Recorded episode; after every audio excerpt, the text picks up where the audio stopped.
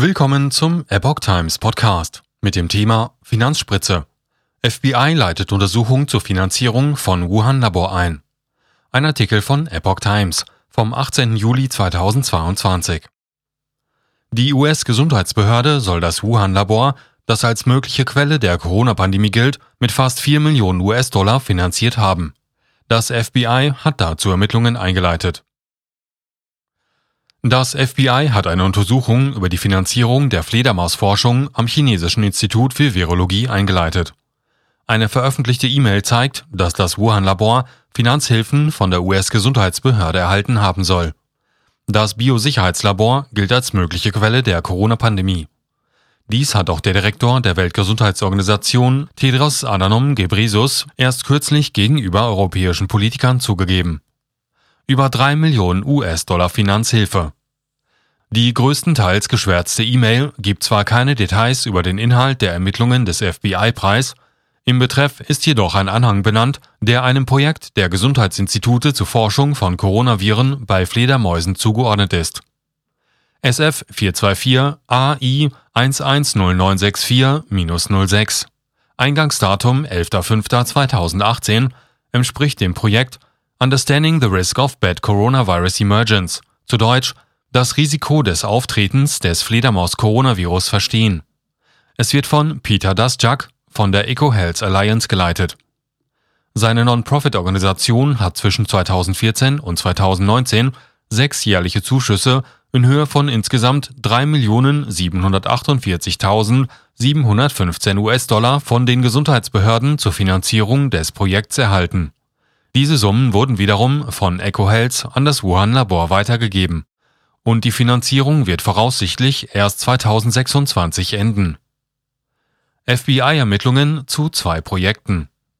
In der E-Mail, die Judicial Watch durch eine Klage im Rahmen des Informationsfreiheitsgesetzes erhalten hatte, hat das FBI um Informationen über Kommunikation, Verträge und Vereinbarungen mit dem Wuhan-Labor gebeten. Die E-Mail ist an FBI-Agenten David Miller adressiert. Die Ermittlungen des FBI konzentrieren sich auf mindestens zwei der Finanzhilfen für Projekte, die 2014 und 2019 gewährt wurden, wie aus der Betreffzeile der E-Mail hervorgeht. Ziel des 2014 gewährten Budgets war es, zu verstehen, welche Faktoren das Risiko des Auftretens des nächsten Coronavirus beim Menschen erhöhen. Laut der Projektbeschreibung sollten dazu die Vielfalt der Coronaviren in einem kritischen Zoonoreservoir, der Fledermaus, an Orten mit hohem Risiko für das Auftreten (Wildtiermärkte) in einem aufkommenden Krankheitsherd in (China) untersucht werden. Konkret würden die Forscher das Übertragungspotenzial des Coronavirus bewerten, Vorhersagemodelle für das Risiko des Auftretens des Fledermaus-Coronavirus entwickeln und Experimente zur Virusinfektion einsetzen, um die Übertragung des Virus zwischen den Arten zu testen. In der Projektzusammenfassung für den Förderantrag 2019 gab EcoHealth an, dass sie herausgefunden haben, dass Fledermäuse in Südchina eine außergewöhnliche Vielfalt von SARS-CoV aufweisen.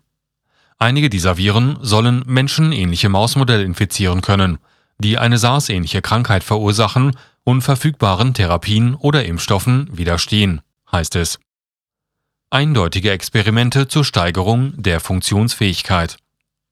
Aus seiner Projektbeschreibung geht außerdem hervor, dass das Wuhan-Labor im Rahmen eines Zuschusses von Juni 2018 bis Mai 2019 ein Experiment durchgeführt hat, das zur Entwicklung einer stärkeren Version eines Fledermaus-Coronavirus führte. Die Forscher haben zwei Gruppen von Labormäusen infiziert. Eine davon mit einer modifizierten Version eines bereits in der Natur vorkommenden Fledermaus-Coronavirus und eine andere mit dem ursprünglichen Virus. Diejenigen, die mit der modifizierten Version infiziert wurden, wurden kränker schrieb 2021 Lawrence Tabak an den US-Kongress. Er ist stellvertretender Direktor der US-Gesundheitsbehörde. Wie es in der Wissenschaft manchmal vorkommt, war dies ein unerwartetes Ergebnis der Forschung, welche die Forscher nicht beabsichtigt hätten, schrieb Tabak. Er räumte ein, dass EcoHealth gegen die Bewilligungsbedingungen verstoßen hat, indem es die Gesundheitsbehörde nicht sofort über die Entdeckung informiert habe. Nach Ansicht einiger Experten entspricht dieses Experiment jedoch genau der Definition von Gain-of-Function-Forschung.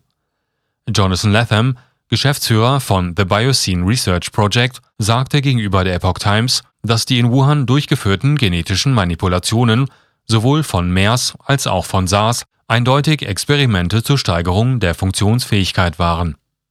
Die Wortwahl unerwartetes Ergebnis von Tebek sei absurd, sagt er, vor allem wenn diese Experimente ausdrücklich darauf ausgelegt waren, eine erhöhte Krankheitsanfälligkeit nachzuweisen